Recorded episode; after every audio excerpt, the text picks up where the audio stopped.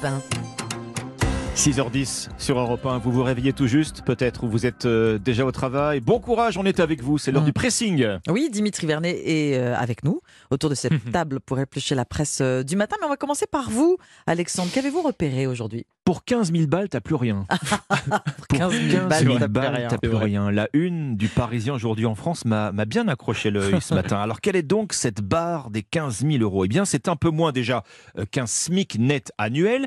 Et c'est aussi quasiment le ticket d'entrée pour se payer une voiture neuve. Alors, le quotidien a fait le tour des offres disponibles. Le constat est clair et net. Si le prix de l'essence a augmenté, eh bien, celui des voitures aussi. De fait, le Parisien n'a trouvé que 5 modèles sous cette barre euh, des 15 000 euros.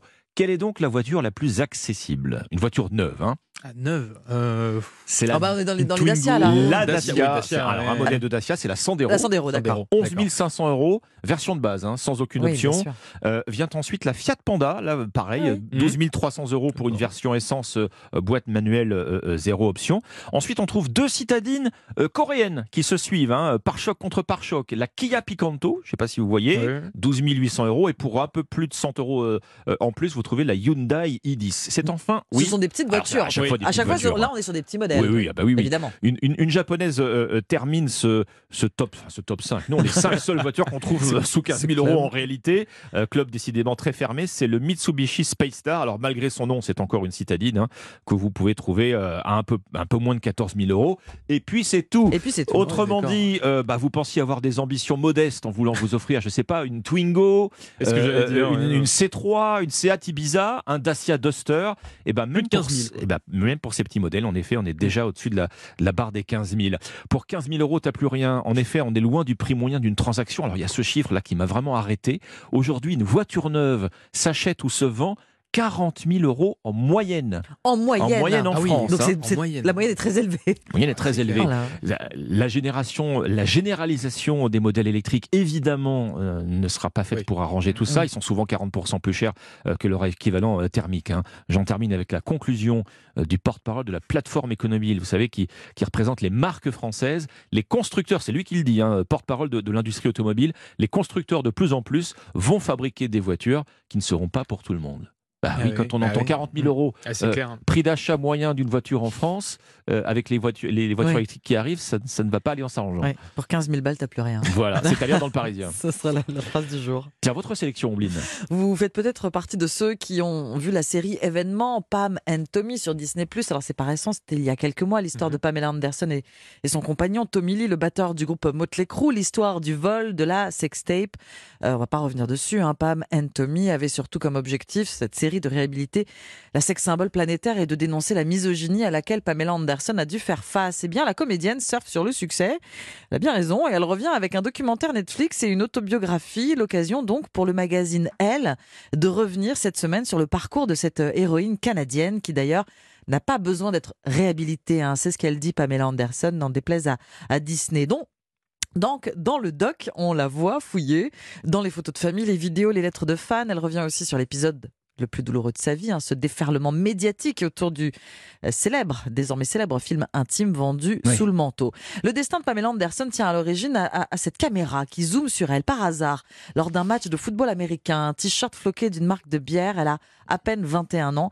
Elle va devenir un petit peu plus tard l'égérie de Playboy, dotée d'une nouvelle poitrine pour ressembler aux mythiques habitantes du manoir de Hugh Hefner. Vient ensuite la proposition d'Hollywood de courir sur une plage aux côtés de David Hasselhoff.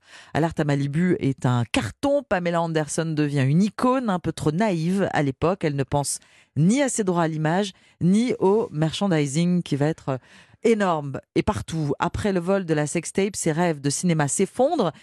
Et si on l'invite à la télé, c'est pour se moquer d'elle, écrit le magazine. Elle va se replier euh, sur sa famille, ses deux fils. Elle va se faire rare dans les médias. Ces dernières années se résument à quelques rares euh, à quelques rares cachets télé, son engagement pour la cause animale, une parenthèse française, hein, lorsqu'elle s'est installée au bord de la Méditerranée. Mais oui, c'est vrai. Bien sûr, et puis cette décision donc de ne plus laisser les autres exploiter son histoire et son image.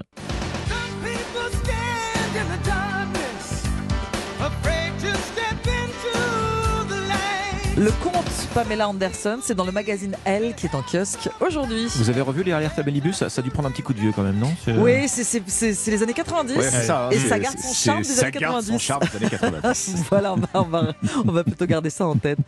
Qu'est-ce que vous avez trouvé, Dimitri, dans la presse ce matin? Eh bien écoutez, moi j'arrive avec une très bonne nouvelle qui va faire plaisir aux fans du groupe Daft Punk.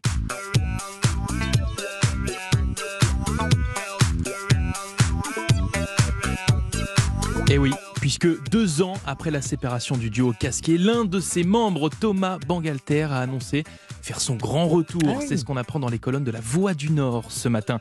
Un retour sous forme d'un album solo qui sortira en avril, album intitulé Mythologies. Mais méfiez-vous des apparences, puisqu'en fait ce projet ne sera pas du tout composé de musique électronique, comme on en avait l'habitude avec Mm. euh, les Daft Punk, mais bien d'un tout nouveau style très étonnant. Ombline Alexandre, est-ce qu'on s'écoute un petit extrait? Bah, Avec plaisir. Ah ouais, Allez-y. très curieux.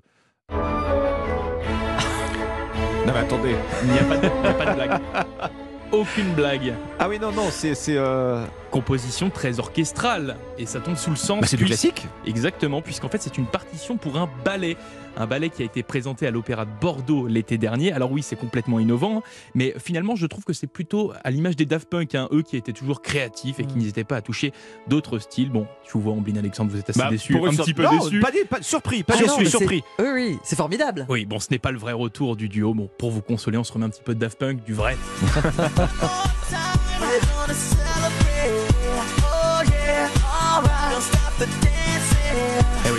Time, ça marche toujours bien. C'est un choc. hein. Si vous avez un DJ en soirée qui doit, qui doit, Qui doit mixer, les et deux. passer de Daft Punk à Thomas Bangalter, je vous souhaite bon courage Eh hein, oui, pour très faire le fondu enchaîné entre les deux. C'est pas tout à fait la même danse aussi hein, sur la piste. Donc voilà, Bon. c'est-à-dire dans la Voix du Nord, le retour Et- de Thomas Bangalter. Et Thomas Bangalter, euh, toujours casqué, toujours masqué, toujours invisible. Alors pour l'in- pour l'instant toujours invisible. Peut-être Bon. qu'on le reverra. euh, Il se cache. Il va peut-être changer de. C'est ça. Voilà. Merci beaucoup, Dimitri. C'était le pressing et on se retrouve dans un instant avec encore de la musique, la partition d'Elton John sur